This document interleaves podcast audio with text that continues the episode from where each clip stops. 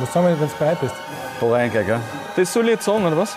Ich soll einfach sagen, oder wie? Ich schon auch Liga 2. Ich schau auch Liga 2. Du auch? Ich kenne mich nicht aus, deswegen schaue ich mir das gar nicht an. Hallo und herzlich willkommen zu einer Premiere hier bei Lola 1, zweiter Konferenz, der Podcast zur Happy Bet zweiten Liga. Mein Name ist Johannes Christophorisch. An meiner Seite der Wertekollege Michi Graswald. Servus, und gemeinsam blicken wir auf die Liga, die die Welt bewegt. Auf Liga jeden Fall. 2, Happy Bet zweite Liga. Sie hat uns einfach gecatcht. Ja, mit, ihrer, mit ihrem Charme, definitiv. mit ihrem, äh, auch mit einer Lafnitzer Fußballarena. Das sind so die Dinge, die knistern. Ja, du hast es zum Ende der letzten Saison schon angekündigt, League of Legends diese Saison. Sechs Runden gespielt und es stimmt.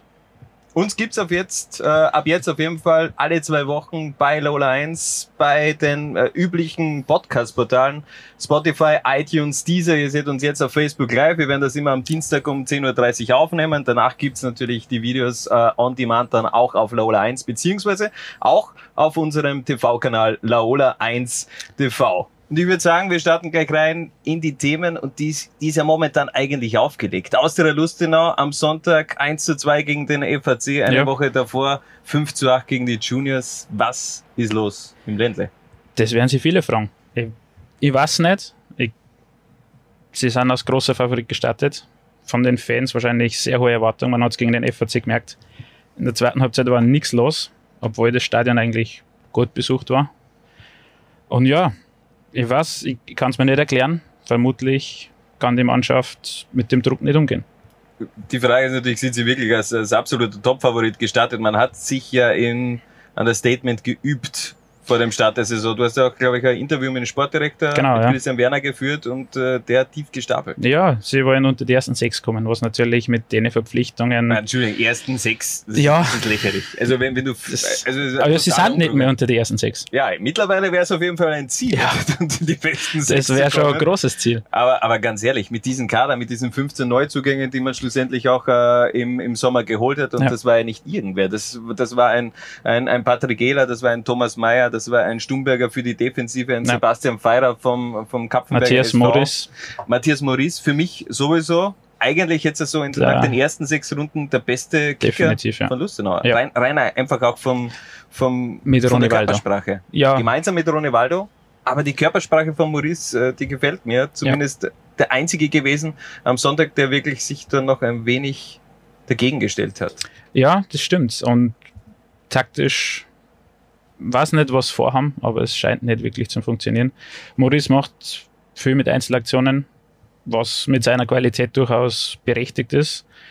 Ja, und Ronny Waldo, wenn er den Sitzer macht, geht es 2-2 aus gegen den FAC und vielleicht diskutiert man da nicht, aber so ist natürlich. Okay, aber auch ein 2 zu 2 gegen FAC ist FAC ist aber stark drauf. FAC ist stark drauf, aber du spielst zu Hause, ähm, du musst gewinnen. Ja, Also sicher. vor allem nach einem 5 zu 8. Ich habe es ja geil gefunden, vor, vor der Partie gegen die Juniors äh, hat es ein Interview gegeben bei, in der VN, ähm, wo man noch gesagt hat, wir werden nicht ins offene Messer laufen. Drei Ja, Tage das hat später kassiert man acht Tore. Ja, wie gesagt, die Defensive ist anscheinend anfällig. Vorher schon die Niederlage daheim gegen den GRK. Zwei Heimniederlagen ist natürlich in Folge, ja, da steigst du nicht auf. Keine, also kein Sieg noch in dieser Saison Ja. zu Hause für Austria Stimmt, Lustenau. erste Match Ähm, gegen Ried unentschieden. Genau, Daheim. Unentschieden gegen Ried, dann die Pleite gegen den GRK, jetzt das 1 zu 2 gegen den FAC. Es läuft einfach nicht von Austria Lustenau. Es sollte die große Neugeburt werden in dieser Saison, dass man Ja. endlich mal wieder angreifen wird auf den Aufstieg. Anders kann ich es mir einfach nicht vorstellen. Wir haben auch schon vorher darüber gesprochen. Es ist immer die Frage, wie man so etwas dann auch ankündigt zu einer Ja. Saison. In der Vor, also vor einem Jahr, Thomas Silberberger, der hat gesagt, mit diesen ganzen Transfers, da müssen wir rauf. Ja. Ist das vielleicht auch der, der Fehler von Austria Lustenau? Ja, das kann man dann immer leicht sagen, aber ich glaube, es ist natürlich für die Spieler schon eine Ausrede, wenn man sagen kann, na ja, das Ziel ist eh unter die ersten sechs. Dann ist das natürlich was anderes, wie wenn es vom Verein heißt, wir steigen auf. Und Wartens hat das durchgezogen. Sie haben es auch gesagt, als es im Frühjahr schlecht gelaufen ist, sie sind da dabei geblieben. fehlt aus der Lustenau vielleicht einfach auch die Eier. Dass man sagt, okay, scheiß drauf, wir haben da jetzt so viel investiert, wir haben vor allem Ronivaldo gehalten. Also, ich meine, der, der Typ schießt 28 Tore, ist der Spieler der Saison, ähm, Torschützenkönig natürlich auch der Saison geworden. Der hat in Lustenau eine Statistik von 5, 51 Toren in 61 Spielen. Ja. Und den hältst du über zwei Jahre in der zweiten Liga. Da muss ja irgendwer mal äh, von der Bundesliga draufkommen, okay, ich probier's nochmal. Der war zwei Jahre bei der Austria, also in Wien schlussendlich ja auch nur verletzt Ja. und äh, hat ein paar Spiele für die Amateure damals gemacht. Aber das ist ja einer, der könnte eigentlich einem jeden Bundesligisten noch weiterhelfen. Ja, sicher, aber es ist auffällig, dass diese Transfers in die Bundesliga hauptsächlich mit jungen Spielern gemacht werden. Mir hat es auch gewundert, dass David Perm bei am Städten geblieben ist, der sicher letztes Jahr sehr auffällig war. Benedikt Pichler hat es geschafft zu Austria. Das sind die jungen Junger, Spieler. junger Bursch und von Genau. dem her vielleicht auch eher etwas für die Zukunft, aber generell dieser Jugendwahn, da gibt's dann äh, in, in Kürze dann eine Rubrik, da werden wir diesen ganzen Jugendwahn ein wenig stoppen und auch äh, die eigentlichen Legenden, die Routiniers, die eine jede natürlich auch braucht, Unbedingt. werden wir dann auch etwas in den Fokus nehmen. Also bei der Austria Lustenau, da schaut's momentan richtig kacke aus, seien wir ehrlich. Äh, auch ein Interview von Christian Werner, dem Sportdirektor in der VN vor ein paar Tagen. Äh, da hat man auch gefragt, wie schaut's aus, Gernot Blasnecker, wie lang hat er noch?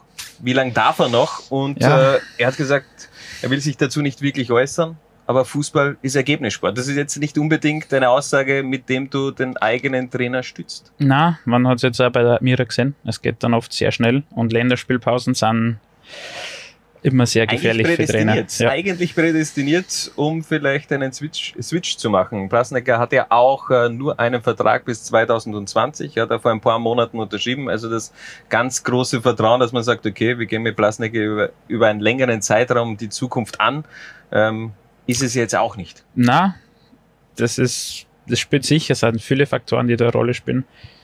Der Saisonstart war gut, die letzten drei Spiele war es nicht. Und das ist natürlich was, was hängen bleibt. Aber das ist ja auch das, was ich mich frage. Die ersten drei Spiele waren richtig geil. Da gewinnst du ähm, den Auftakt in Dornbirn vor knapp über 4000 Zuschauer. Da ist eigentlich voll die Euphorie da. 1 zu 1 gegen Ried, gute Zuschauerzahlen auch im Pleiner Pieux Stadion. Und dann reißt diese ganze Euphorie eigentlich ab und binnen von drei Wochen ist alles, ist alles verflogen. Ja, aber vielleicht war das auch das, dass man gedacht hat, es läuft eh.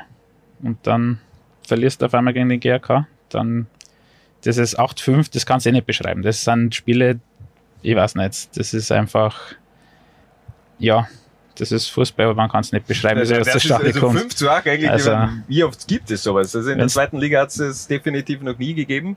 Äh, torreichste Partie der, der Liga 2 Geschichte. Also von dem her, man hat das natürlich nicht erwarten können, aber als Verteidigung acht Duden zu kassieren und dann eine Woche später, also mir fehlen einfach auch die, die, die Defensivspieler. Ja, Ähm, muss ich auch immer wieder dann auf die Dreierkette umstellen, weil man einfach keine Innenverteidiger hat. Ja. Ja, und es ist, es geht vorn los. Also man hat es gesehen gegen den FAC, die sind früh draufgegangen, die waren aggressiv. Lustenau hat das nicht gemacht. Sie haben abgewartet, sie haben geschaut, was der FAC mal macht, aber mit Pressing oder so war da wenig los. Und dann hast du halt auch keine Überraschungsmomente.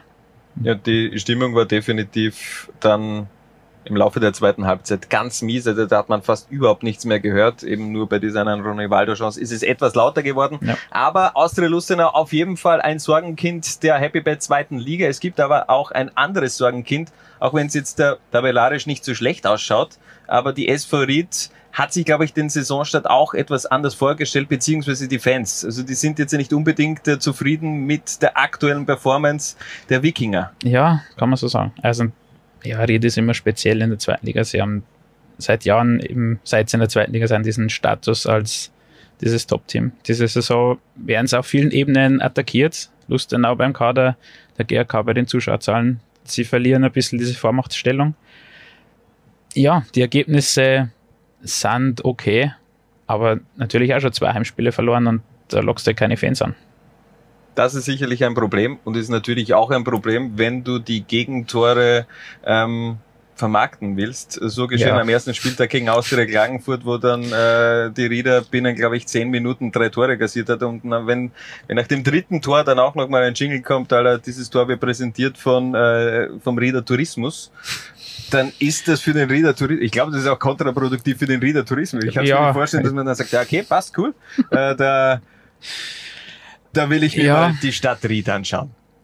Ähm, ja, das ist, war schlechter, ja, man kann es wahrscheinlich nicht planen, aber es ist halt blöd zusammengefallen.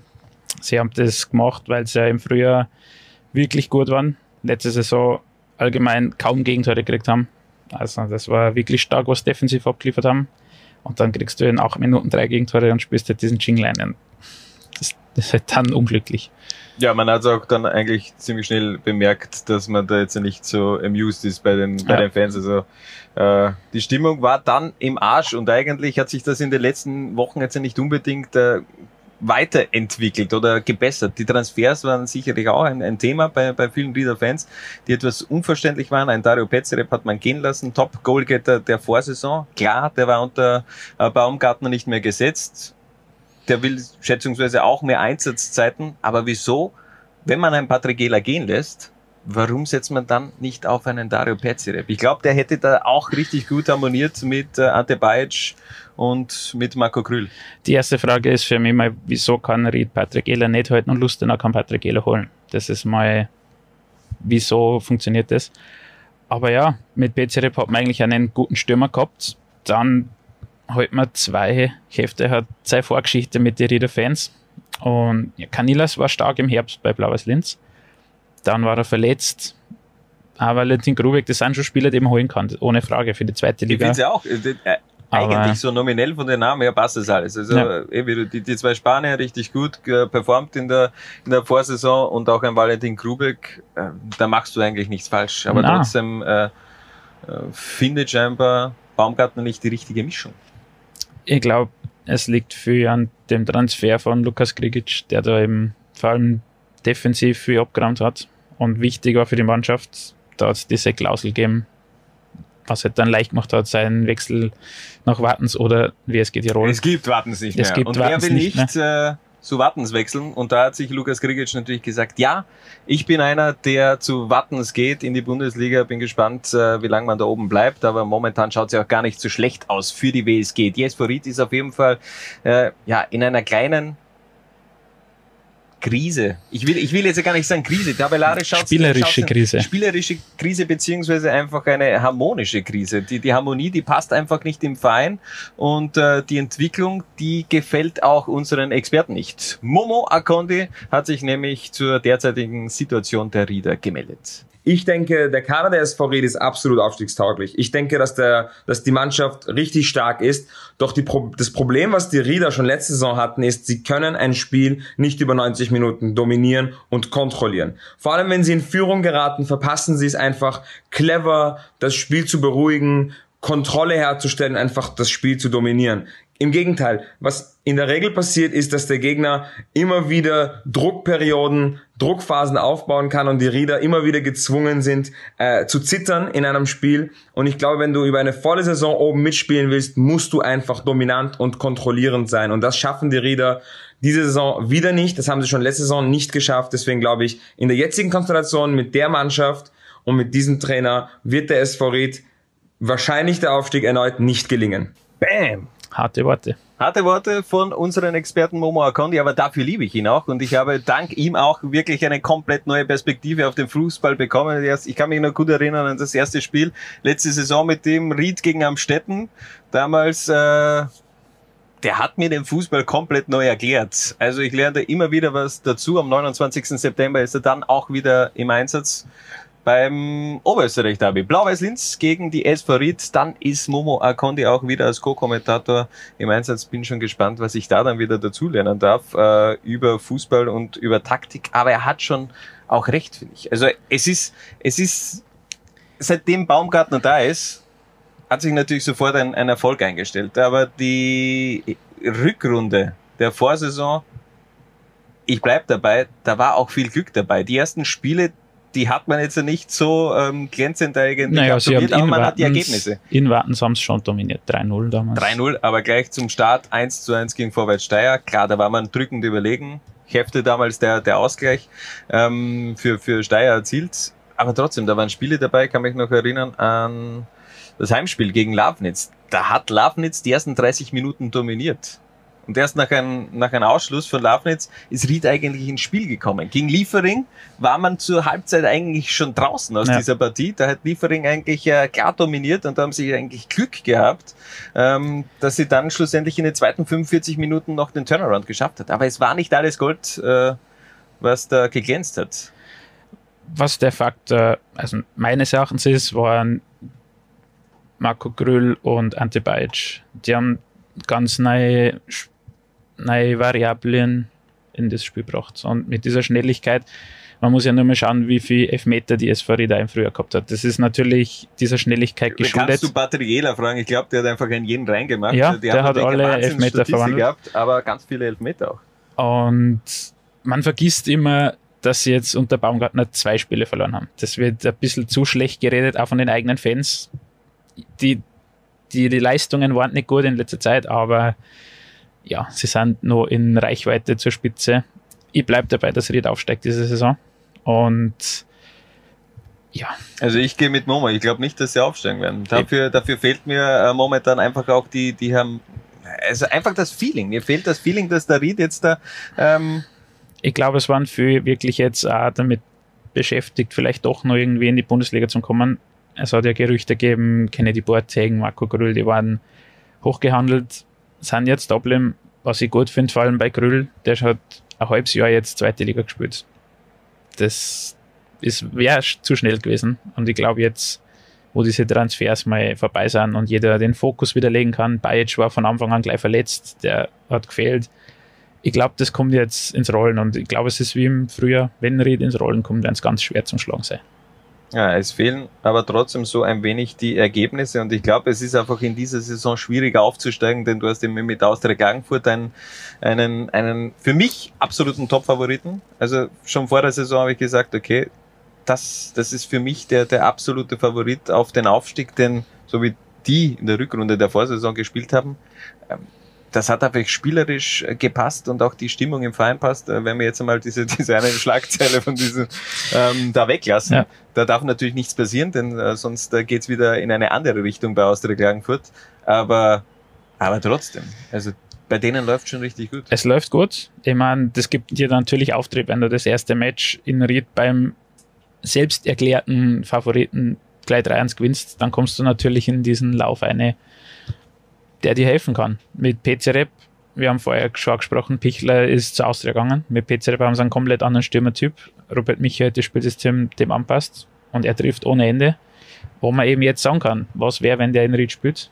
Aber er spielt halt in Klagenfurt. Und einer, der auch bei Austria Klagenfurt spielt seit dieser Saison, der, ähm, der für mich eigentlich das letzte Indiz dafür war, okay, ähm, Klagenfurt ist für mich Top-Favorit, Oliver Makutz. Stimmt, ja. Also der, Beim das war so ein FAC. Transfer, so, okay, jetzt, da kann es aber wirklich nach oben gehen. Ein Makutz sicherlich, dem fehlt noch ein wenig die Konstanz. Aber trotzdem, also so, so von rein von der Qualität her, was der drauf hat, und er hat es ja in den ersten Runden auch bewiesen, gemeinsam mit Dario Petzerep fünf Tore erzielt, damit der Top-Goalgetter der Klagenfurter. Ich glaube, da kann sich was einspielen, zusammen mit Okan, Aydin, diese drei in der Offensive, das hat, das macht richtig Bock. Ja, es, sie machen es wirklich gut. Sie haben vielleicht sogar den Vorteil, dass sie nicht im Wörthersee-Stadion spielen. das ist auch eine, ein, definitiv finde ich äh, für mich ein, ein Grund dafür, dass es besser läuft. Äh, wenn, wenn du so ein wenig auf der Homepage die, die Artikel so durchliest von, von Austria Klagenfurt, dann ist immer von der Rede vom Hexenkessel, Karawankenblickstein. Also sicher, Mhm. ist, ein, ist ein wenig äh, äh, Ja, es ist halt ein Schmunzler der Stadion, Ja. definitiv. Selbstironie dabei, aber es, es scheint zu funktionieren. Frage von Harald Brandl, unserem Kollegen, ist gekommen. Werdet ihr beiden eigentlich nach Klagenfurt fahren, um euch den Wald im Stadion anzusehen?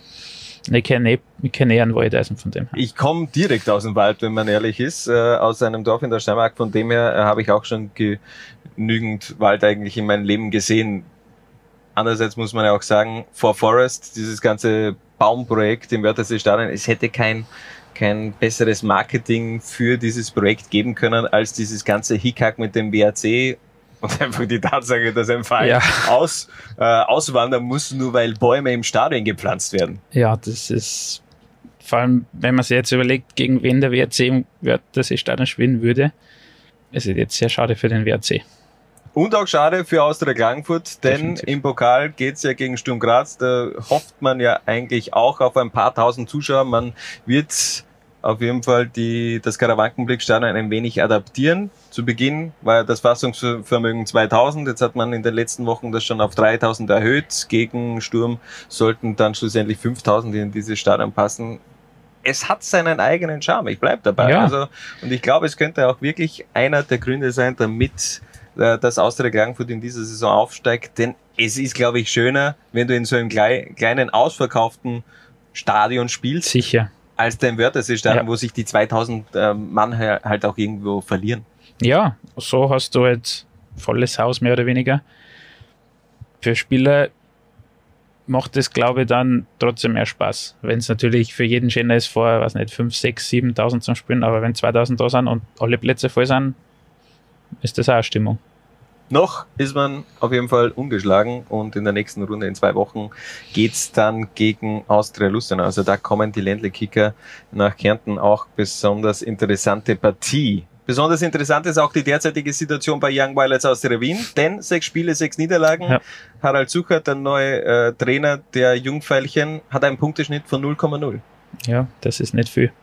Das ist äh, definitiv nicht viel. Ähm, vor einer Saison ist Andy Ogris entlassen worden, steht uns da denn die nächste Trainerentlassung in Kürze bevor bei den Jungfeilchen. Beziehungsweise die derzeitige Lage bei diesem Verein ist ja generell Vogelwild. Ja, das ist wahrscheinlich dem schon auch geschuldet, weil natürlich in der Kampfmannschaft einige Ausfälle haben. Johannes Handel, der eigentlich für die Young Violets eingeplant war, muss in der Kampfmannschaft aushelfen.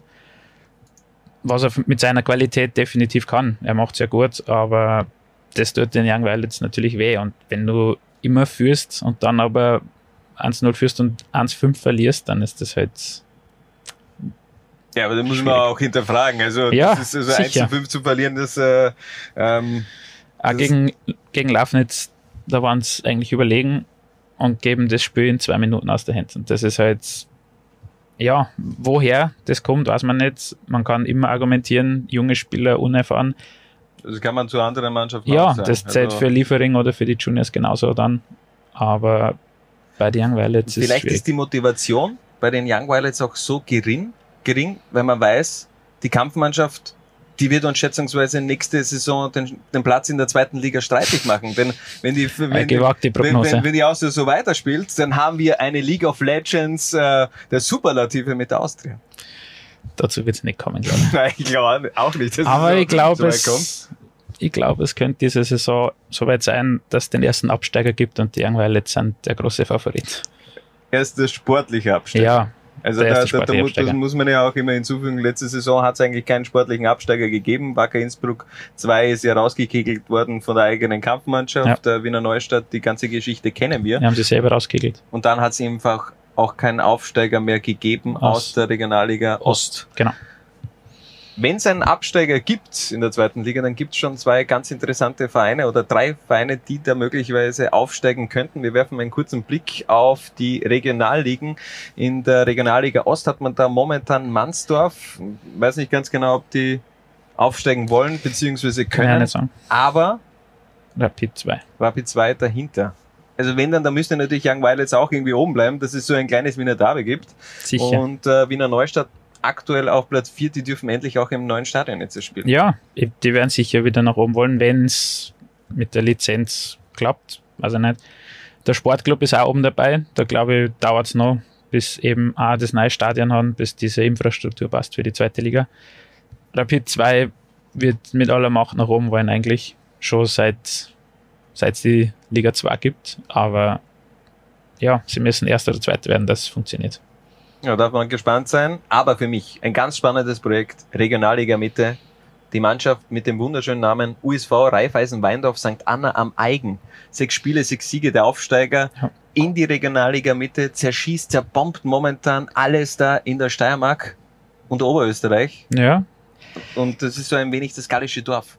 ja, ich, du bist aus der Steiermark. Okay, also ganz ehrlich, also über USV Raiffeisen Wein auf St. Anna am Eigen, ich habe definitiv nicht in der Bettwäsche von USV Raiffeisen Wein auf St. Anna am, am Eigen geschlafen. Ich weiß jetzt nicht mal ganz genau, wo das ist. Auch als Steirer, das ist vielleicht äh, eine geografische Lücke, die mir, die ich mich in, die ich in den kommenden Wochen dann äh, stopfen muss. Spätestens zum Liga 2 Start nächste Saison. Aber da stellt sich natürlich auch die Frage, Ja, ob diese Mannschaft überhaupt aufsteigen kann. Ja. Ganz interessant, aber momentan auf Platz zwei Sturm 2. Und das hätte schon wieder eine Brisanz, wenn natürlich es äh, in der kommenden Saison möglicherweise zu einem Grazer Derby mit dem GRK kommen könnte. Überhaupt wäre das dann natürlich, wenn die Young Violets es schaffen mit Rapid 2, Young Violets, Sturm 2 und dem GRK, das wäre natürlich eine Besetzung, die sicher viele Zuschauer locken würde. Auch wenn es nur die Zweitvertretungen sind. Kollege Richard Tukovic hat uns auf Facebook gerade aufgeklärt, äh, USV Raiffeisen Weindorf St. Anna am Eigen ist in der Nähe vom Bad Gleichenberg und das ist eigentlich noch bitterer aus meiner, aus meiner Perspektive, denn ich habe in Bad Gleichen, Gleichenberg ähm, bin ich zur Schule gegangen. Also das ist, äh, das ist eigentlich bitter. ist dass das ich für dich sehr bitter. Das ist Ja? eigentlich, äh, das ist brutal. Das darf eigentlich äh, nicht passieren. Aber ganz interessant, weil gerade der, der Richard auch gerade geschrieben hat, äh, der Mann der Zuschauertabelle, der Mann der Excel-Listen, ähm, bin ich auf drauf gekommen. Ich glaube, vor zwei Wochen hat es äh, das Derby gegeben. Bad Gleichenberg gegen eben USV, Raiffeisen, Weindorf, St. Anna am Eigen. Mhm. 1700 Zuschauer.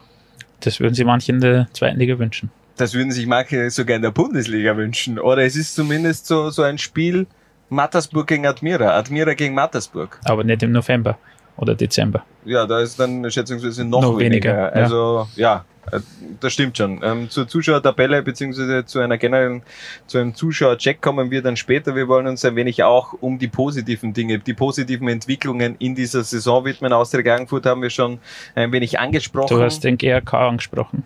Muss der man, GRK, also sind die schon reif für den, den Durchmarsch in die Bundesliga? Ich glaube es nicht. Also sie, sie werden ihrer Rolle, die man ihnen zu, zugeschrieben hat vor der Saison gerecht. Sie sind nicht der klassische Aufsteiger. Ob es für ganz oben auf Dauer reicht, weiß ich nicht. Ich glaube, das sind Klagenfurt, Ried, da ist die Qualität vielleicht zu groß. Ich meine, sie haben Lustenau und Ried geschlagen, beides auswärts. Das sind natürlich Ansagen, die du machen musst. Und auch die Juniors. Also die, Die Juniors davor geschlagen, 8 zu 5 richtig. gegen Lustenau gewonnen hat. Also das darf man jetzt auch nicht vergessen. Also und das, das waren keine einfachen Gegner, die der GRK bisher gehabt hat. Gegen Blau-Weiß Linz gewonnen. Ja, nur beim FAC verloren. Also zu Hause momentan alles gewonnen, nur gegen den FAC verloren. Du hast es schon gesagt. Für mich der GRK sportlich schon eine Mannschaft, die da vorne äh, mitmachen kann in der ganz, also über die ganze Saison hinweg. Ich glaube aber, ähm, dass der Verein an sich noch ein Jahr braucht. Also man darf ja auch nicht vergessen, die adaptieren jetzt da gerade das Stadion in, in, in Weinsödel. Ähm, und ich hätte das eigentlich eher als Manko gesehen, dass man jetzt in der Merkur Arena spielt, aber das ist jetzt ja nicht unbedingt zu spüren, dass sich die Mannschaft oder, oder die Fans da schwer tun. Natürlich die Kameraperspektive auf die, die Kurve, die ähm, freigegeben ist im Stadion, die macht auch das Stadionbild richtig äh, fest. Also Ja. das hat äh, gegen die Juniors richtig geil ausgesehen. Das Spiel an sich hat natürlich seinen Teil dazu beigetragen, bin ja dann schlussendlich auch transkribiert worden äh, von Völlig der. GRK-Homepage. Äh, Finde ich eigentlich äh, sehr nett und bin seitdem auch äh, prominent, muss man sagen, Ja. in, in Graz, in Steiermark. Äh, E- Eben, ähm, auf einer Ebene mit Arnold Schwarzenegger. Aber Na, aber es ist natürlich so beim GRK, wie es auch bei Lust, äh, bei Klagenfurt war mit dem Sieg in Ried, der GRK wird natürlich von dieser Euphorie getragen von den Fans. Da hat auch dieses 0-2 zum Auftakt gegen den FAC, das hat nicht geschadet, das war, das war schnell vergessen, weil das erste Heimmatch hat man gewonnen. Diese ganze Euphorie von den Fans, die so lange gewartet haben, dass der GRK wieder oben in der zweiten Liga spielt, das kann natürlich einen Ausschlag geben. also ich bin auch dafür und ich glaube, der Verein an sich sieht es auch eher so, dass man sagt, okay, ähm, vielleicht ist es noch ein wenig zu früh. Ja. Vielleicht ist Also ein noch Aufstieg ein wäre zu früh, aber Ähm, aber absolute Bereicherung für die Liga. Zusätzlich absolute Bereicherung in dieser Saison der FAC. Was ist da los? Auf einmal in Floridsdorf, da spielt man richtig guten Fußball. Allen voran Marco Sanek. Marco Sanek ein Phänomen, wirklich, muss man so sagen. es ist vielleicht der Spieler, der dieser Mannschaft gefehlt hat. Ich meine, sie haben mit Elias Felber einen wirklich starken Spieler von Rapid 2 ausgeliehen, der ihnen im Mittelfeld sehr viel Stabilität gibt. Okumboa war letzte Saison lange verletzt, ist Dein im Frühjahr, definitiv, ist im Frühjahr dann reinkommen und zeigt er jetzt wieder starke Leistungen. Und sie haben halt wirklich hinten, sind schwer zu bestimmen. Also diese Defensive, Mario Handel hat da wirklich was zusammengestellt, alle, weiß ich nicht, 2,50 Meter groß da hinten drin. Da ist es halt schwierig Ja, vorbeizukommen. Bubalovic, Blavotic, äh, Okumbova, also Ja, Also mit Jens Sigaric haben sie einen wirklich guten Schlussmann auch noch. Also diese Mischung stimmt. Brusenik tut sich vorne ein bisschen schwer im Sturm, aber haben sie jetzt gegen den gegen Austria Lustenau einen anderen Goalgetter gefunden.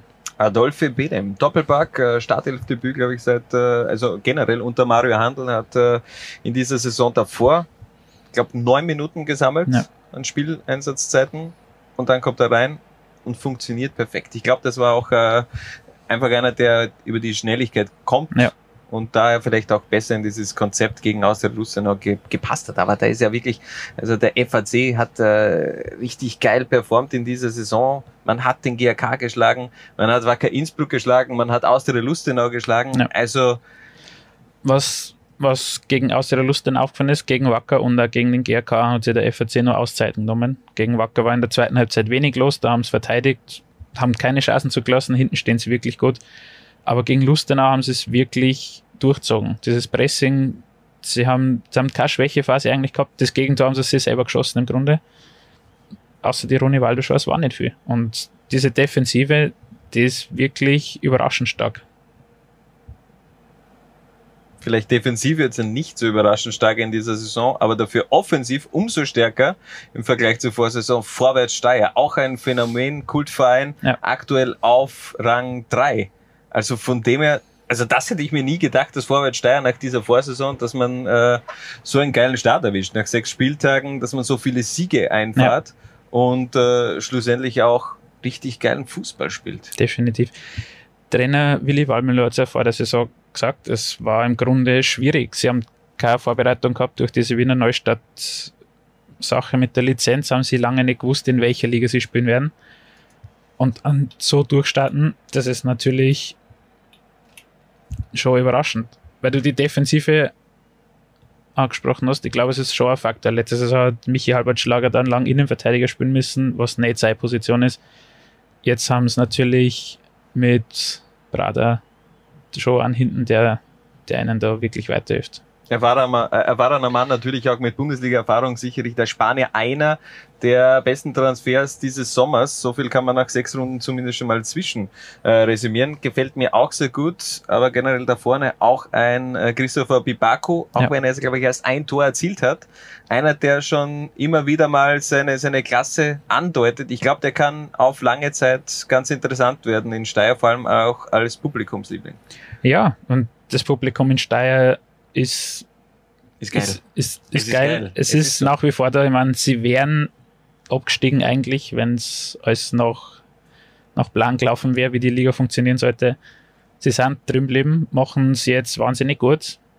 Ich glaube auch nicht, dass sie unterschätzt werden, dass das der, dem geschuldet ist. Sie spielen wirklich, wie du sagst, richtig guten Fußball. Und vorne mit Bibaku haben sie jetzt einen, der vielleicht eben was, was einbringt, was vorher nicht da war. Sie haben letztes Jahr Kräfte gehabt, eher spielstark. Bibaku ist körperlich stark, sehr schnell.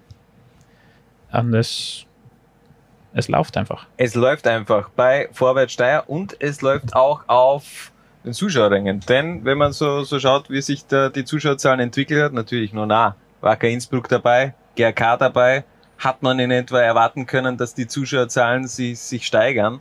Aber ja, also auch, auch bei den anderen Vereinen tut sich Ja. was. Ich meine, Dornbirn zu Beginn der Saison, das Derby, auch auf das habe ich mich schon gefreut, auf Austria Lustenau gegen Dornbirn, dass da wieder so ein Ländl-Derby mal wieder dabei ist. Übrigens Austria Lustenau momentan nur dritte Kraft in, in Vorarlberg. Das muss es man sich auch mal erst geben. Aber die Zuschauerzahlen, die haben sich richtig geil entwickelt. Und Ja. da hören wir mal rein beim Mann der Excel-Liste. Der Mann, der mit Zuschauerzahlen jongliert auf Twitter. Richard Turkovic, bitte. Grundsätzlich lassen Sie die Zuschauerzahlen von Liga, der Liga 2 gerade ganz gut anschauen. Wir haben einen Durchschnitt von 1493 im Vergleich zur Vorsaison mit 896, also ein Anstieg von 60 Prozent. Das kann sie definitiv sehen lassen. Den Löwenanteil hat der GRK. Äh, bislang jede Runde das bestbesuchte Spiel gewesen, egal ob heim oder auswärts, was durchaus bemerkenswert ist. Einzige Ausnahme Runde 1, das Vorarlberg Derby Dornbirn gegen Lusten auf der Dornbirner Birkenwiese vor 4205 Zuschauern, inoffiziell vor bis zu 6000 Zuschauern. Gut, ist halt inoffiziell. Ähm, innerhalb der Vereine haben wir ein bisschen eine Spreizung. Wir haben drei Vereine mit einem Schnitt über 2500. Das ist der GAK, der bereits erwähnte. Das ist die SV Ried und das ist Austria Lustenau. Wir haben aber auch vier Vereine unter 500, die drei Amateurvereine, Young Violets, Liefering und die Juniors Oberösterreich und die Kapfenberger Sportvereinigung leider. Ähm, die Zahlen werden sicherlich ein bisschen noch zurückgehen jetzt, gerade über die kalten Monate, aber grundsätzlich schöne, gute Richtung. Also die Richtung stimmt, sehe ich auch so. Definitiv. Äh, und in der nächsten Runde hat man natürlich auch mit Wacker Innsbruck gegen den GRK eine Partie, die möglicherweise, also ich sage, also da muss die 5000er Marke in dieser Saison geknackt werden. Auch wenn der Richard gesagt hat, okay, beim Ländle Derby waren inoffiziell 5.000 bis 6.000, hat auch für mich rein optisch nach mehr ausgesehen. Also 4.000, das, das, äh, das war definitiv mehr. Aber ist es möglich? Wacker Innsbruck gegen GRK? Natürlich die Anreise für die GRK-Fans, die ist lange. Aber Mhm. trotzdem, Spieltermin Samstag 14.30 Uhr, kommentiert von mir. möglich ist alles. Also ich glaube, das ist eine Partie, die sicher für, für Begeisterung sorgen wird. Wacker daheim sehr stark. GRK sowieso ein Lauf. Also ich glaube, dass das zuschauermäßig das Beste wird, was bisher da war. Also das muss einfach abgehen, ganz ehrlich. Frage gibt's noch von Patrick Rohrer. Habt ihr auch den SV Lafnitz auf der Rechnung? Immer. Ja, ja also ich habe den SV Lafnitz auch auf der Rechnung. Die Frage ist nur, in, in welcher Tabellenregion. Also ich glaube, ähnliche Geschichte wie in der Vorsaison. Sie starten richtig geil in die Saison, overperformen und dann geht ihnen irgendwann die Luft aus. Also ich kann es mir nicht vorstellen, dass man, dass, äh, dass die Lafnitzer, dass die Oststeirer da über einen längeren Zeitraum wirklich vorne mitspielen. Für mich waren sie eigentlich auch äh, eigentlich Abstiegskandidat Nummer eins. Ja, also ich glaube, dass, der, dass die Lafnitzer das eigentlich gut machen. Aber ich, ja, sie werden nicht vorne dabei bleiben. Aber ich glaube nicht, dass sie hinten reinrutschen. Ich glaube, sie sind so diese richtige Mittelfeldmannschaft in der Saison, die so die Tabelle teilen wird. Man kann Ferdinand Feldhofer allerdings nur ein Lob aussprechen. Also das, was er da aus Lafnitz rausholt, äh, auch da, ich kenne diesen Ort, ich bin da in der Nähe aufgewachsen. Das ist eigentlich, also nichts jetzt gegen die Lafnitzer, aber da ist nicht viel. Na, Also da das, ist, da ist nicht viel. Also aber das ist natürlich äh, da war, da war das Tattoo in der Nähe mal. Also äh, eine Bar in Rohrbach, aber ansonsten okay. Und das, das, das Excalibur, das ich Ja. aber als, als, als Junger eigentlich immer gemieden habe, weil ich äh, in anderen Lokalitäten unterwegs war. Aber ansonsten ist da nicht viel. Eben Happberg und da hast du jetzt eben auch einen Bundesligisten. Also schwer auch von den Zuschauerzahlen da äh, irgendwie die Masse anzulocken in die Fußballarena Lafnitz. Ja, das ist, das ist definitiv so, aber Lafnitz hat für mich so diesen typischen zweite Liga-Schaum irgendwie. Also das ist Also der Auswärtsfansektor, der ist einfach legendär. Grandios. Also diese, diese, eine, Also- diese eine kleine Tribüne. man muss auch sagen, da stehen sehr motivierte Leute in der Kantine zu zweit, die vier Auswärtsfans dann betreuen. Es ist sensationell. Die sind halt alle mit sehr viel Herzblut dabei, die das halt möglich machen in Lafnitz. Mit Hartberg hast du jetzt natürlich einen großen Konkurrenten in direkter Nähe, der natürlich die Zuschauer wegfischt, aber Ja, es ist also nicht falsch verstehen. Ja. Ich finde ja, ich finde ja den SV Lafnitz richtig geil.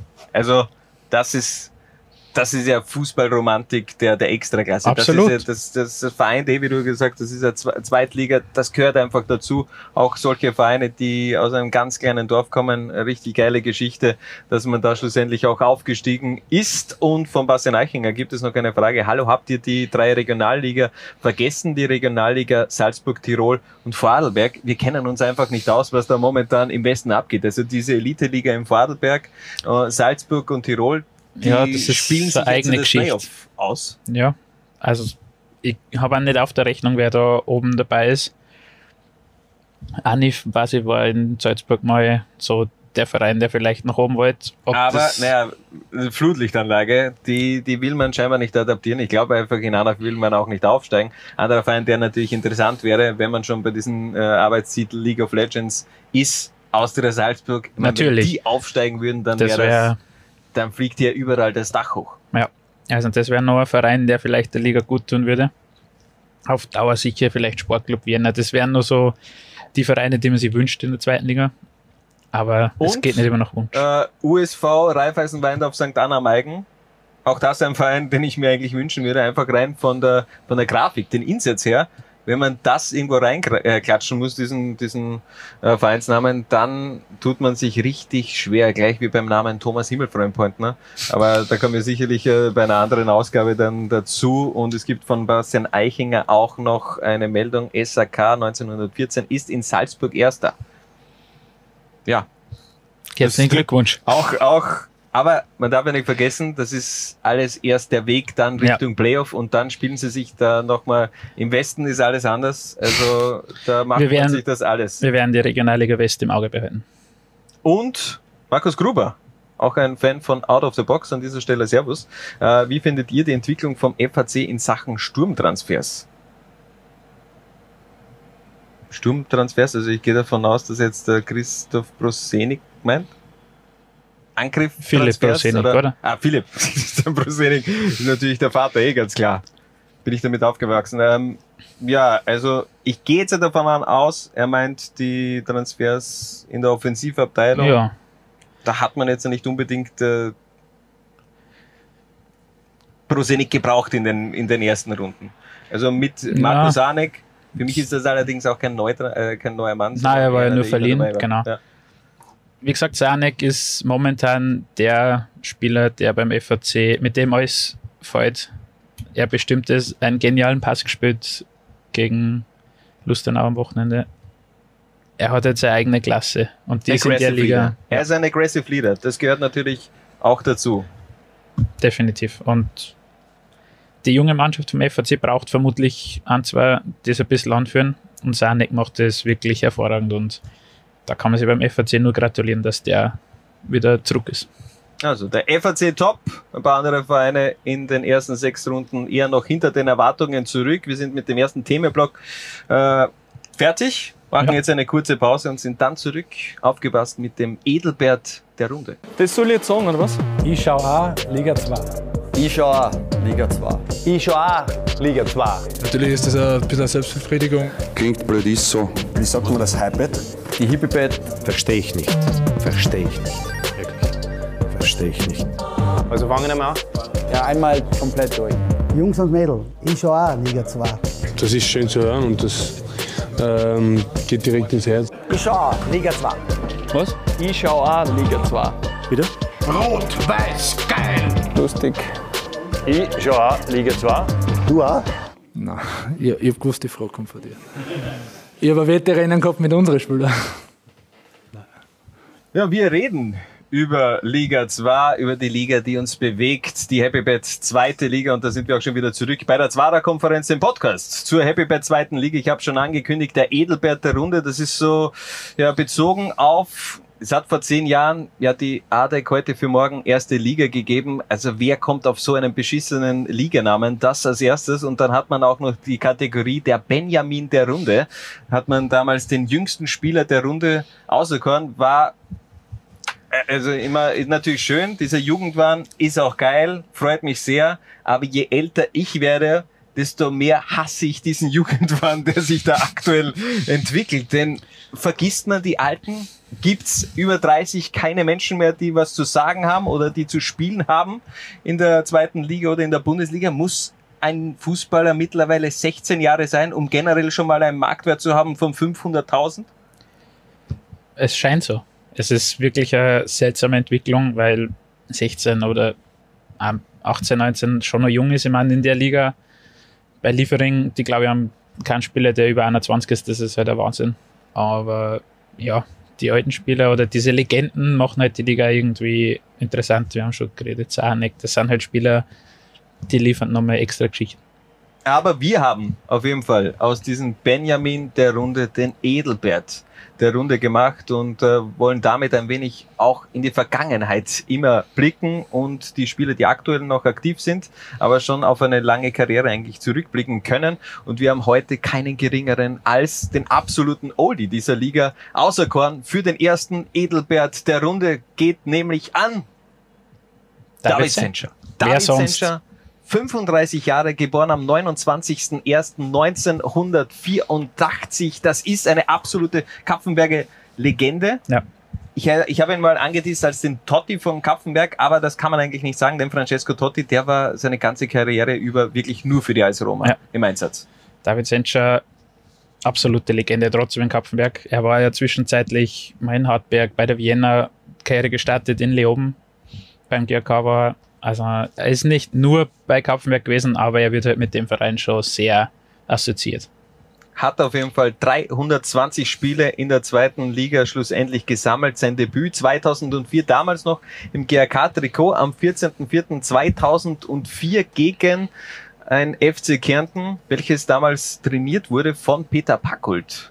Also auch Vogelwild vor 15 Jahren, da war die Welt einfach noch anders. Und äh, David Senscher nimmt uns nochmal zurück. Eine kleine Zeitreise von David Senscher an diesen an jenen Tag, den 14.04.2004.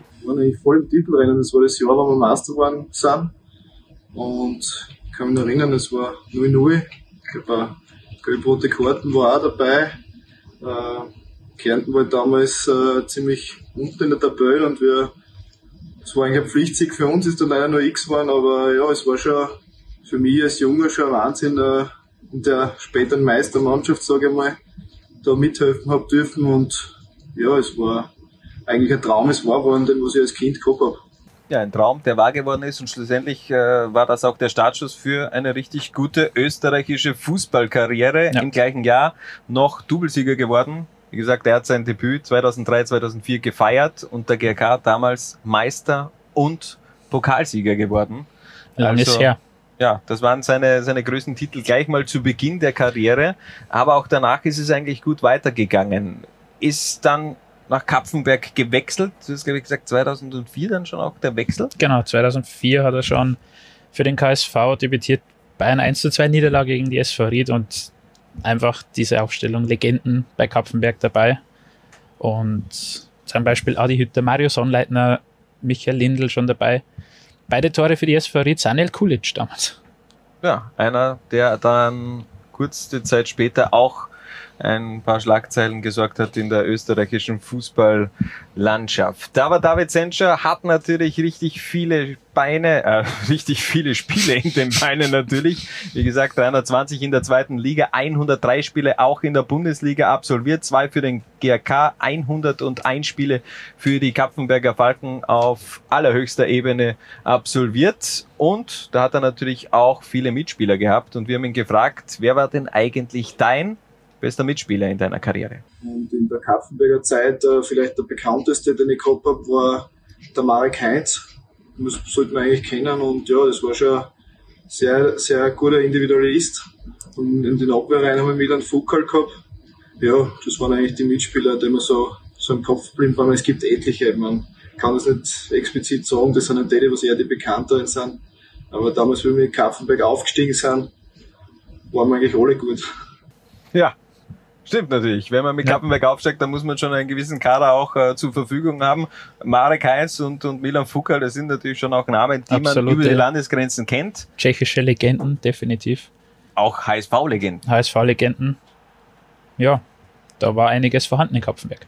Ja, aber wir haben ihn natürlich auch gefragt, wer war der härteste Gegenspieler in deiner Karriere? Wer hat dir richtig wehgetan? Und äh, ganz interessant, äh, ganz interessante Aussage von David Senscher. Ich kann mich zurückerinnern, wenn wir aufgestiegen sind in die Bundesliga mit Kaffenberg, äh, erstes Spiel gegen Red Bull Salzburg, wo damals sehr namhafte Spieler waren. Da habe ich als Gegenspieler den Herrn Nico Kovac gehabt, mit dem ich mir ein schönes Duell geliefert habe. Das war eigentlich sehr witzig für mich, weil ich, ich habe am Platz nicht viel Respekt gehabt vor Spielern, was das betrifft. Und deswegen war das mit ihm so ein richtig lustiger Zweikampf, sage ich mal. Und den ich glaube für mich entschieden habe, weil gelbe Karte hat er gekriegt und ausgewechselt war das auch er. Also straight in your face, Nico Kovac, was willst du mit dem FC Bayern machen? Dieses Duell ging damals an David Sencher 1, Nico Kovac 0 und ganz ehrlich, ich würde mir lieber 10 Jahreskarten von den Kapfenberger holen, als ein Bayern-Trikot überzuziehen. Du als Deutscher? Das, Jetzt oute dich. das sagt jeder anders. Was, wirklich? Nein, du bist Bayern-Sympathisant? Dann war das dein, dein letzter Einsatz hier bei der Zwarer-Konferenz. Ich habe keine Aussage getroffen Okay. in diesem Fall. Du willst dich also nicht unbeliebt machen. Schätzungsweise. So wirkt es zumindest. Aber David Sencho, er hat auf jeden Fall extrem viel erlebt. Die derzeitige Situation, die ist allerdings richtig mies bei Kapfenberg. Ähm, schaut nicht gut aus. Auch nur ein Punkt, kein Sieg für die Kapfenberger Falken in dieser Saison. Geht's nach unten? Das ist die Frage, ob überhaupt jemand absteigt. Aber Kapfenberg hat mit Kurt Russ einen sehr erfahrenen Trainer, der genau weiß, was er machen muss. Sie haben mit Sabitzer einen starken Spieler verloren. Aber der Rückstand ist natürlich, wenn man jetzt nicht den 13. Lustenau hernimmt, sondern wie vorher vorwärts Steyr, das sind glaube ich schon elf Punkte auf einen vielleicht direkten Konkurrenten, das ist halt einiges. Auch schon noch sechs Runden. Steyr wird jetzt nicht alles verlieren.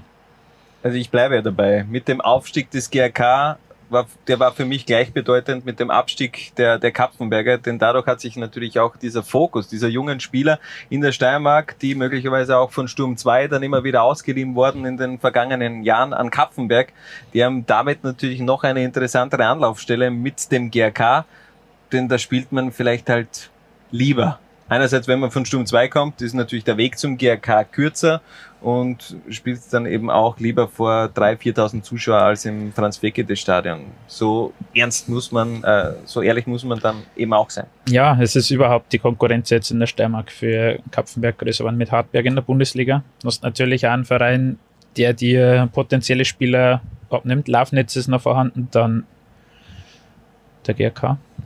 Das macht es nicht einfach für KSV. Viele Abgänge auf jeden Fall im Sommer dabei gewesen. Mich hat es ja schon in der Vorsaison eigentlich überrascht, dass Kapfenberg so, so weit oben gespielt hat. Äh, waren für mich eigentlich auch äh, eine Mannschaft, die da auf Platz 14, 15, 16 landen werden. Da hat Kurtrus irgendwie die perfekte Mischung gefunden in diesem Sommer. In dieser Saison tut er sich noch etwas schwer. Wir haben auf jeden Fall auch David Sentscher zur aktuellen Situation bei den Falken gefragt. Wir sind eine Mannschaft, die wachsen muss, die lernen muss. Wir haben bis auf ein Spiel sehr knapp immer verloren. Wir haben gute, sehr gute Phasen gehabt, äh, eigentlich die mehr überwogen haben als wie die schlechten Phasen des Spiels.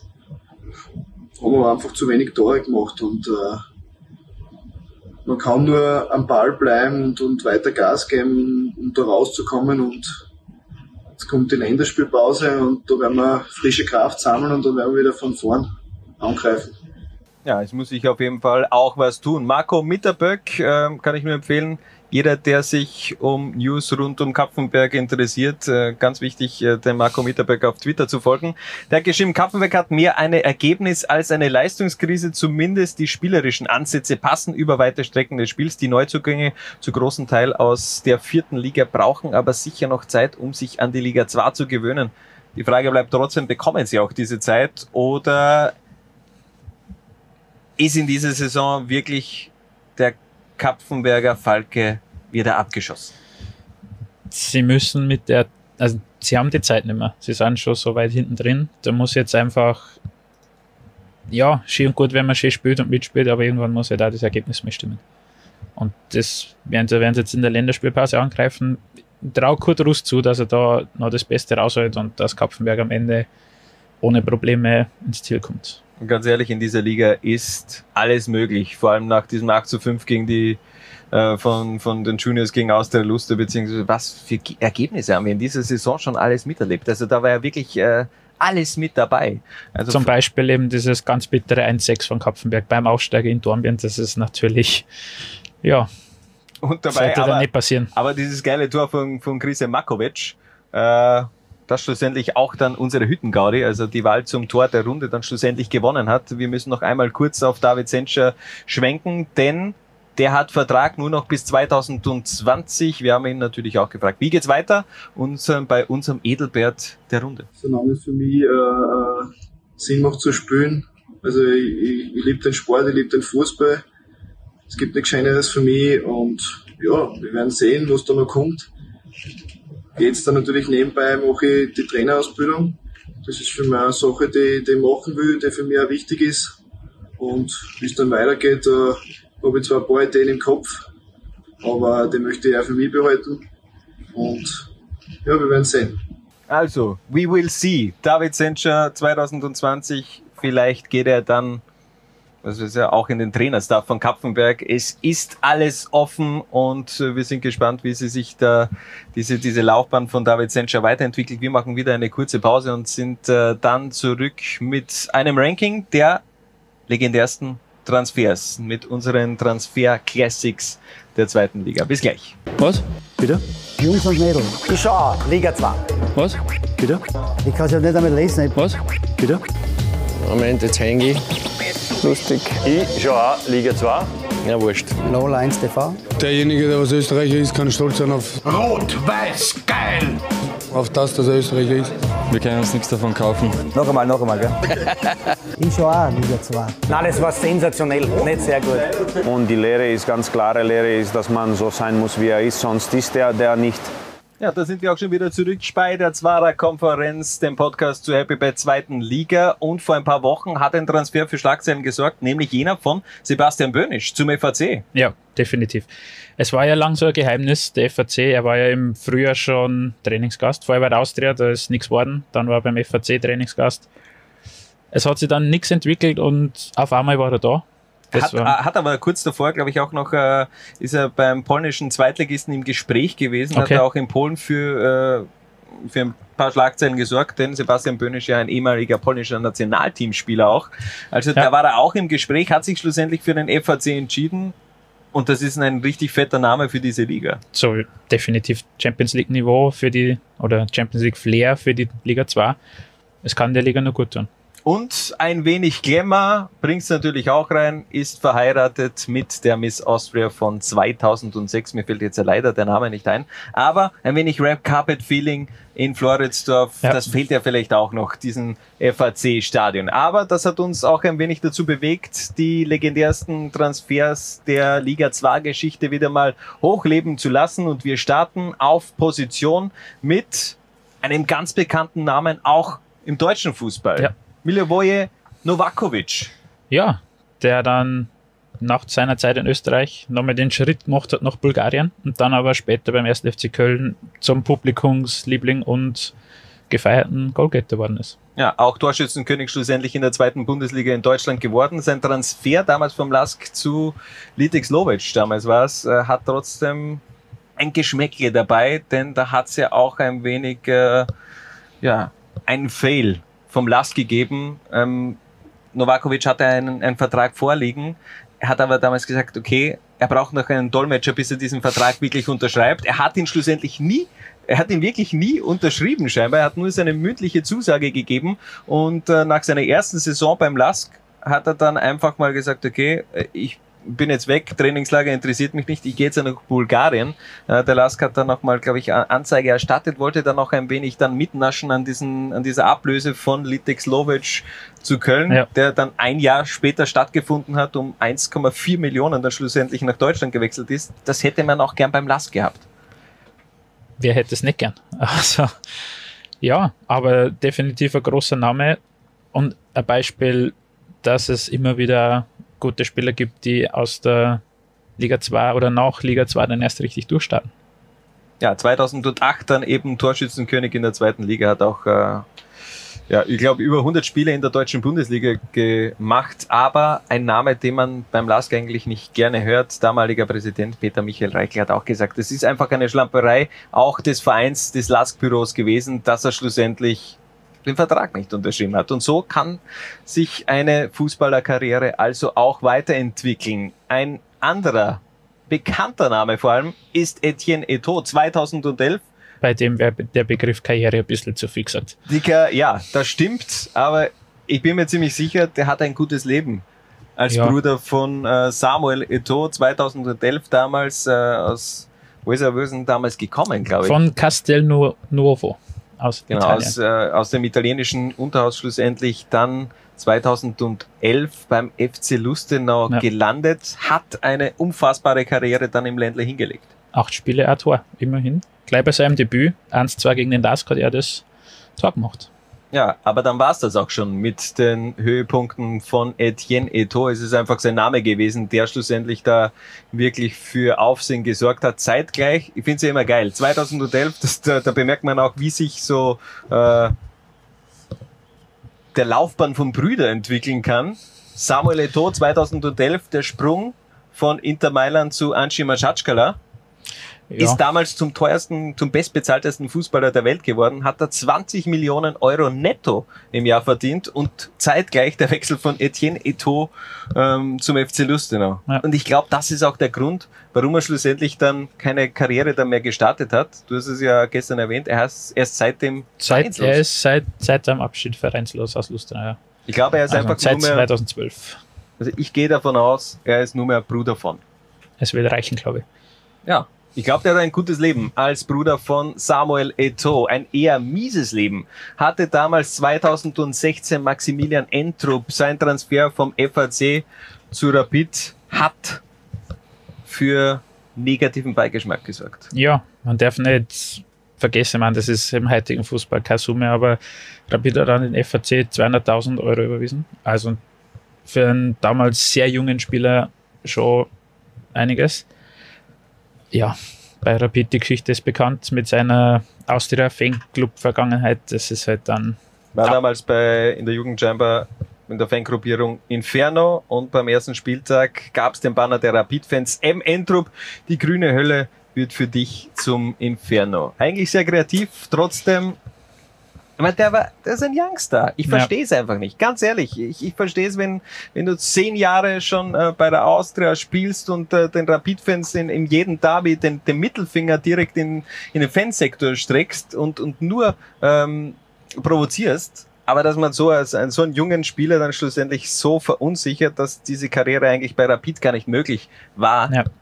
das tut mir leid. Und da muss ich dann auch sagen, hier äh, endet für mich auch die, der, der, der Fußball. Also das, das hat mit Fußball einfach nichts mehr zu tun. Und das tut mir eigentlich einfach auch leid für den Maximilian Entrup, dass er dann schlussendlich auch sich sehr schwer getan hat, da wieder zurückzufinden in Ja. die Spur.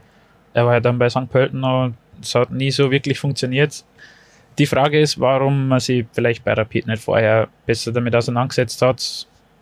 Man hat es nicht gewusst, man weiß auch nicht, aber der Kreis schließt sich. Maxi Entrup letztes Mal mit dem Siegtor für Lafnitz bei den Young Violets. Auch das ist Fußball. Das sind Definitiv. die Geschichten, die nur der Fußball schreiben kann. Und äh, eine weitere Geschichte hat äh, Sascha Boller 2013 geschrieben. Auch sein Transfer damals von Austria Lustenau zum SV Grödig hat für Aufsehen gesorgt, denn er war damals mit Austria Lustenau Vollgas im Aufstiegsrennen und dann wechselt er zum direkten Konkurrenten zu Grödig. Ja, es ist vielleicht ein bisschen vergleichbar damals mit dem Wechsel von Mario Götze von Dortmund zu Bayern, der dann vor diesem Champions League Halbfinale auftaucht ist. Damals, ja, sicher ungünstiger Hat dir Zeitpunkt. scheinbar gefallen? Oder willst du, jetzt lass es raus. Lass Na, es raus, dass du na. Bayern-Fan bist. Ich lasse gar nichts raus. Okay, na passt. Ähm, ja, Lustenau hat damals wirklich eine Traumsaison hingelegt und auf einmal ist der Einbruch gekommen. Er war einer der wirklich überragenden Spieler. Ja, Und auch vor, vor allem Publikumsliebling. Man darf nicht vergessen, ähm, Austria Russland ist damals mit acht Punkten Vorsprung Winterkönig geworden und hat dann unterm Strich im Frühjahr in 17 Runden 16 Punkte gemacht. Also da war alles dann hinweg. Dieses Selbstvertrauen hat ja dann auch ein Interview gegeben von Sascha Boller in der VN, wo er dann noch ein wenig äh, ja, nachgetreten hat in Richtung Vereinspräsident Hubert Nagel, also wo er den schon auch äh, etwas, äh, ja, die Schuld ein wenig auch zugeschoben hat, dass es schlussendlich nicht äh, eine Vertragsverlängerung bei Austria Lustenau gekommen ist. Und ja, die restliche Geschichte ist eigentlich bekannt. Bundesliga hatte gespielt ein paar Mal für den SV Grödig, aber die ganz große Zeit ist dann auch nicht mehr geworden von Sascha Boller beim SV Grödig. Einer, der eigentlich noch richtig jung ist, Sinan Kurt. Und über den kannst du sicherlich viel berichten als Bayern-Sympathisant. Als Ja. Hooligan, als Bayern-Hooligan. Es gibt keine. Bayern-Hooligans. ja, das stimmt. Es gibt nur die Schickeria und die sind ja, ja. Na, Sinan Kurt ist sicher eines der, der Beispiele, was mit dem modernen Fußball vielleicht nicht stimmt. Er war sehr jung bei Gladbach, sehr gehypt, war der große Megastar der Zukunft. Er hat mit dem Druck nie umgehen können. Er hat dann diesen Wechsel zu Bayern natürlich, bei Gladbach war er dann bei den Fans unten durch, bei Bayern, ja. hat Drei Millionen Ablöse damals haben die Bayern bezahlt. Ja. Also und dann kommst du halt mit, wie alt war er, wie er zu Bayern gekommen ist? 18? So in, die, in Oder der Richtung gehe ich 17, davon aus, 18. ja. Dann kommst du in eine Welt eine, die einfach für jemanden in dem Alter nicht greifbar ist. Du hast Geld ohne Ende. Du Fliegst hast, mit einem Helikopter nach Saint-Tropez. ja, du hast im Grunde Zeit, weil gespielt hat er nicht. Ja, und das ist halt immer eine schlechte Mischung. Und dann 2019 dieser Wechsel von Hertha zu Wattens. Da hat man gesagt, okay, also es war auch ein Transfer, der vor allem auch in der deutschen Presse natürlich äh, auch äh, thematisiert worden ist.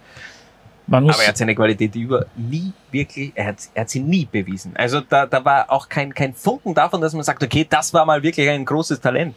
Das war für mich, wenn ich den Spielen habe sehen, das ist ein Mitläufer gewesen. ja, er hat aber ein entscheidendes Tor gemacht. Dass Ja, diese- diesen Elfmeter gegen Young Elfmeter. Violets Ich weiß, habe ich sogar damals äh, äh, kommentiert, das Spiel, aber Ja, aber es war im, im Jänner damals ein großes Thema in Deutschland überhaupt. Da hat die zweite Liga für Aufsehen gesagt, Tobi Schweinsteiger ist kommen, Sinan Kurt ist kommen. Das sind sehr bekannte Namen gewesen. Aber ja, Sinan Kurt, man merkt ja jetzt, er ist vereinslos. In Wattens sprechen sie in den höchsten Tönen. Angeblich war kein Platz wegen, wegen Slatko Dedic. ja, Aber ja, wenn du Anfang 20 bist und keinen Verein findest, vielleicht kann er bei Etienne Thomas nachfragen, wie das so läuft. ja, wie man einen äh, stinkreichen Bruder vielleicht ein wenig äh, anpumpen kann, zwecks Kohle. Ähm, ich bin gespannt, wie, wie, wie der Weg von Sinan Kurt weitergeht. Ich glaube, das aber das Es wäre ihm zum Wünschen, wir dass er irgendwo mal wirklich zum Spielen kommt. Und vielleicht kommt er dann auch wieder zurück zu den Bayern und In Liga Michi, 2 Gra wäre Michi besser. Graswald mit Sinan Kurt Bayern-Trikot dann hier bei der Zwarer-Konferenz. Wir machen Definitiv weiter nein, mit Rang Nummer 5. einer wirklichen Legende quasi. einer wirklichen Legende. Walter Schachner, der ist äh, gefühlt äh, 25 Mal in die zweite Liga gewechselt. Das war im Endeffekt, wenn, wenn, wenn es Fahrstuhlmannschaften gibt, dann ist das ein Fahrstuhlspieler. Walter Schachner, 1994 habe ich auf jeden Fall rausgepickt, ist damals von Sturm Graz zum DSV Leoben gewechselt und ich habe 1994, 95 rausgepickt, denn da sind sie sogar ins äh, Pokalfinale gekommen. Gegen Rapid und da werden sich die Rapid-Fans erinnern, ah, das ist der letzte Pokalsieg gewesen vor 24 Jahren. Peter Kucki, seitdem eigentlich immer eine Geschichte, wenn Rapid Ja. den Pokal spielt, dann liest man irgendwo Peter Kucki. Also der, der Peter Kucki ist der, der Hans Krankel der Rapid Cup Geschichte. Ja, zu Recht. Diese, diese Cordoba-Geschichte eben. Ja, ja, ich war schon, aber zu Recht. Ja, Walter Schachner hat Leoben damals mitgeführt ins Cupfinale. Wäre Sensation gewesen. Leider. Peter Kucki ist dann eben gekommen und hat für die Entscheidung gesorgt, hat sich später dann sogar noch ähm, als Trainer des FC Kärntens in äh, der Aufstiegssaison vom FC Kärnten dann selbst eingewechselt am Das ist letzten eigentlich die Spieltag. Geschichte. Ja. Und das Geile ist ja eigentlich, also da, da denkt man so, okay, der Trainer wechselt sich selbst ein, so die letzten zwei, drei Minuten. Nee. Walter Schachner wechselt sich in der 64. Minute ein, Ja. am letzten Spieltag, Ja. um nochmal ein wenig Einsatzzeiten zu sammeln. Ja. Na, ich, also würde ich auch so machen. Ja, okay, aber spricht das jetzt für oder gegen Walter Schachner? Ich finde für. Also se- 26 Minuten einfach nochmal gesammelt am letzten Spieltag. Für mich äh, ja legendäre Aktion damals gegen aufgepasst Braunau, damals auch in der zweiten Liga gewesen und ist reingekommen für Bruno Friesenbichler. Also es ist ein, ein Liga 2 Legenden Overload innerhalb von einer von einem Moment passiert. Aber das war's dann schlussendlich. Äh, 1998 war das, glaube ich. Nein, 2001. Ah, Entschuldigung, 2001. Auch das finde ich geil. Vielleicht hat er es deswegen gemacht, 26 Jahre nachdem er sein Zweitligadebüt gegeben hat. Und hat im sich für 26 111. Match. Im 111. Match. Es musste scheinbar einfach so passieren. Walter Schachner bei dem legendärsten Transfers der Zweitligageschichte bei uns auf der 5. Weiter geht's mit Didi Küber, der ist 2002 von Wolfsburg in die zweite Liga gegangen. Ja, es war die Geburtsstunde des SV Mattersburg, definitiv. Ist dann gleich Meister worden und aufgestiegen. Also das war nur eine Zweitligasaison, aber Didi Kübauer, 29 Spiele, zwei Tore in Liga 2. Und am 3.8. sein Debüt gehabt, am 30.8. sein einziger Platzverweis.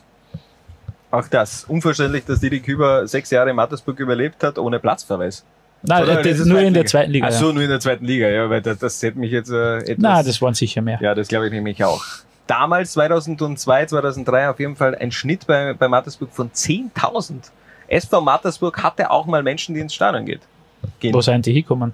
Ich weiß nicht. Die meisten sind, glaube ich, wieder etwas weiter in, nach Wien gefahren zu Rapid. Da gibt es ja auch so eine Fannähe zwischen Mattersburg und Rapid. Also viele Burgenländer sind damals Rapid-Fans gew gewesen. Natürlich auch aufgrund der Nähe zu Wien, aufgrund von Didi Küber, Ja. aufgrund von vielleicht auch Andi Ivanschitz. Ich meine, in dieser Zeit hat er auch äh, der SV Mattersburg so ziemlich jeden ehemaligen Rapid-Spieler äh, Spieler einfach mal nach äh, ins Burgenland geholt mit Raimund Hedel, Sergej Mandreko, äh, Christoph Radajcic, äh, Rene Wagner, dann auch noch Carsten Janka, Didi Küber, dann hast du äh, davor noch Zeiten gehabt, da hat der Bruder von Didi Küber gespielt, der Bruder von, von Andi Ivanschitz. Also das hatte sehr viel Rapid-Anstrich. Man hat es in den letzten Jahren ein wenig verloren und daher glaube ich auch ein wenig die Fanbasis. Also man tut sich irrsinnig schwer bei Mattersburg das Stadion zu füllen. Das sieht man eigentlich in jeder Runde in der Ja. Bundesliga.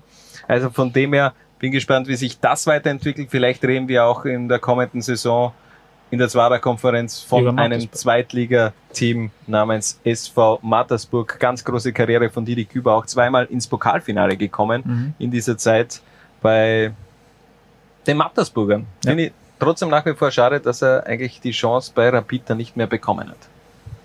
Für die Rückkehr. Das hat er sich eigentlich vorgestellt. Ja, hätte er sich vielleicht sogar verdient gehabt. Von einer absoluten Rapid-Legende wechseln wir nun zu einer absoluten Austria-Legende. Roland Linz. Und auch der absolute Liga 2-Legende, denn der war beim DSV Leoben in seinen jungen Jahren als Youngster, als Teenie richtig erfolgreich. Mhm. Bis heute der Top-Transfer aus der zweiten Liga. der Top-Transfer mit 1,35 Millionen. Ähm, ja, der teuerste Transfer der Zweitliga-Geschichte, zumindest wenn man den Daten von Transfermarkt.at schenken darf, ist damals eben zur Austria gewechselt. Aber es hat die Chance damals gegeben, dass er sogar, und jetzt aufgepasst, zum FC Barcelona wechselt. Ja, Roland Linz. Die Qualität wäre sicher da gewesen. Ja, aber Entschuldigung, Roland Linz beim, beim FC Barcelona, er hat sogar ein Testspiel für Barca B absolviert. Also Roland Linz hat wirklich das Trikot von Barcelona getragen in einem Spiel und Ja. hat für Barcelona sogar ein Tor erzielt. Ja. Das sind, da merkt man, was für Qualität in Liga 2 vorhanden ist. Ja, aber Entschuldigung, Roland Linz ist von Barcelona aktuell vom Feeling so entfernt wie die Wiener Großvereine von der Meisterschale, nämlich Universen. Ist das, ist das wichtig, dass man Universen sagt? Sagen wir einfach Welten. Sie sind Welten entfernt und für mich Roland Linz natürlich auch vom FC Barcelona. Damals, ich kann mir das nicht vorstellen. Der war schon gut in der zweiten Liga, war so ein Transfer nach Spanien zu Barca.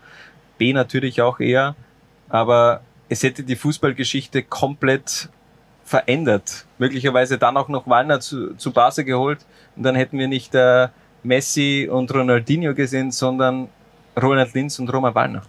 Ich glaube, Hans Krankel war ganz froh, dass das nicht passiert ist. So kann er immer die Barca-Geschichten erzählen. Ja, das stimmt. Aber vielleicht dann auch noch äh, Hans Krankel als Trainer bei Barcelona. Dann holt er zusätzlich zu Roland Linz und Roman, Also noch Roman Wallner. Jetzt wären es Universen. Das wären Universen, wenn das wirklich die, die Mehrzahl von Universum ist. Da bin ich mir auf jeden Fall nicht ganz sicher.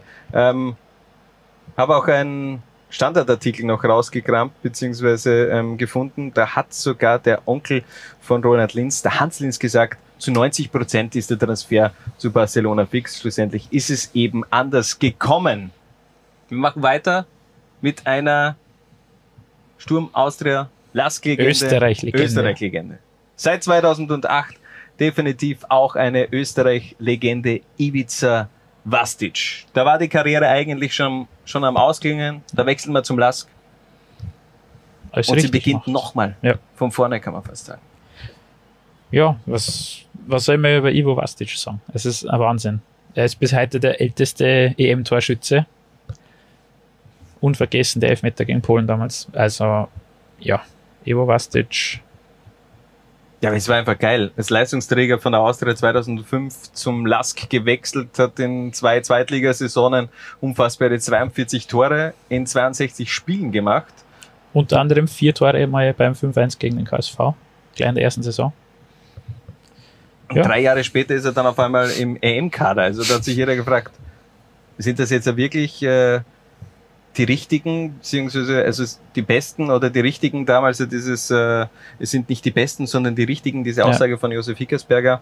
Ähm, Roman Kinas, der damals auch mitgenommen worden, ein Stefan Meyerhofer, ein Marc Janko, damals nicht zur Heim-Europameisterschaft mitgekommen, äh, mitgenommen, obwohl die beiden zu jener Zeit sicherlich die torgefährlichsten waren. Ein Ivo Vastic, der hatte dann schon seine Berechtigung, vor allem als man dann diesen Elfer bekommen Ja. hat. Und da hat, glaube ich, ein jeder in Österreich gehofft, den muss der Ivo machen. Also wenn den der Ivo nicht macht, dann, dann, dann wird das nichts. Ja. Naja, man muss aber auch, da kann man nochmal zurückkommen auf den Edelbert der Runde bei Vastic Debüt für den Lask. Da, gegen den KSV, David Senscher war schon dabei. Er ist einfach seit Ewigkeiten dabei. David Senscher, unser Edelbert der Runde. Und Nummer eins 1995, ein Transfer, der, wenn man so zurückschaut, eigentlich nicht erklärbar ist. Hugo Sanchez. Hugo Sanchez, eine, eine absolute Real Madrid-Legende, hat damals 1995, 1996 wirklich 18 Spiele für den FC Linz absolviert, sieben Tore erzielt. Also, das ist für mich, das kann nur die Nummer eins sein. Ja. Hugo Sanchez, viermal Torschützenkönig in La Liga geworden, einmal mit Atletico, einmal mit äh, Real Madrid, hat fünfmal La Liga gewonnen, kam jetzt nicht direkt von Real Madrid äh, zum, zum FC Linz, aber das ist in etwa so vom Feeling her, als würde Karim Benzema zum SV Lafnitz wechseln. Das würde jeder gern sehen. Ja, also Karim Benzema wird ja eh immer wieder ausgepfiffen bei Real Madrid. Vielleicht jetzt nicht in dieser Saison, aber das wird sich schon wieder äh, weiterentwickeln, diese Pfiffe. Das äh, kennt man von den Realfans ja.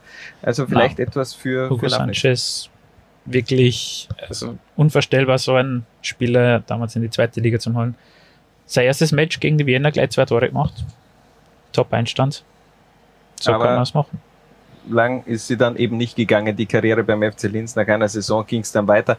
Man muss auch sagen, er war jetzt auch nicht mehr ganz so auf dem Hoch seiner Karriere beim Wechsel zum FC Linz und da gibt es auch schon den ersten einmal von Richard Turkovic, den Vergleich Föst äh, Lafnitz nämlich jetzt als Beleidigung war. Ähm, ja, dann, dann sagen wir einfach, wenn jetzt der Karim Benzema zu Blau-Weiß Linz wechseln würde. Ja, kann man auch machen. Kann man auch machen. Oder ein, ein Raoul, vielleicht nochmal statt Katar. Der ist ja damals von Schalke, glaube ich, nach Katar gegangen. Wenn ein Raoul in dieser Phase eben nicht nach Katar geht, um Kohle zu kassieren, sondern einfach um, ja, ein wenig auch was äh, zu machen in Österreich, Blau-Weiß Linz. Das hätte schon auch etwas gehabt. Das auf jeden Fall unsere Top 10 der legendärsten Zweitliga-Transfers. Und wir sind am Ende der Zwarer-Konferenz. Wir haben etwas überzogen. Wir haben uns gedacht, wir machen so um die 45 Minuten. Schlussendlich ist es weit über eine Stunde geworden. Aber Es ja. hat viel zum Besprechen gegeben. Wir sind auf jeden Fall in 14 Tagen wieder zurück. Am 17. September. Das Ganze gibt's in Kürze natürlich auch dann abrufbar zu hören auf, lass mich da nochmal kurz lesen, Spotify, iTunes und dieser. Wir sind auf Laola 1 zu sehen als Video on Demand, werden das Ganze auch noch ein wenig zerstückeln und im Endeffekt war's das von der ersten auf, äh, Ausgabe. Ähm, ich würde sagen, tragt es in die Welt hinaus, Liga 2. Äh, bis zum nächsten Mal. Ciao, Baba. Ciao. Was? Bitte? Jungs und Mädels. Ich schau auch, Liga 2. Was? Bitte? Ich schau auch, Liga 2. Was? Bitte? Ich schau auch. Liga 2. Du auch? Nein, ich, ich hab gewusst, die Frage kommt von dir. Zwarer Konferenz, der Podcast zur Happy Bad zweiten Liga, neu bei Lola 1.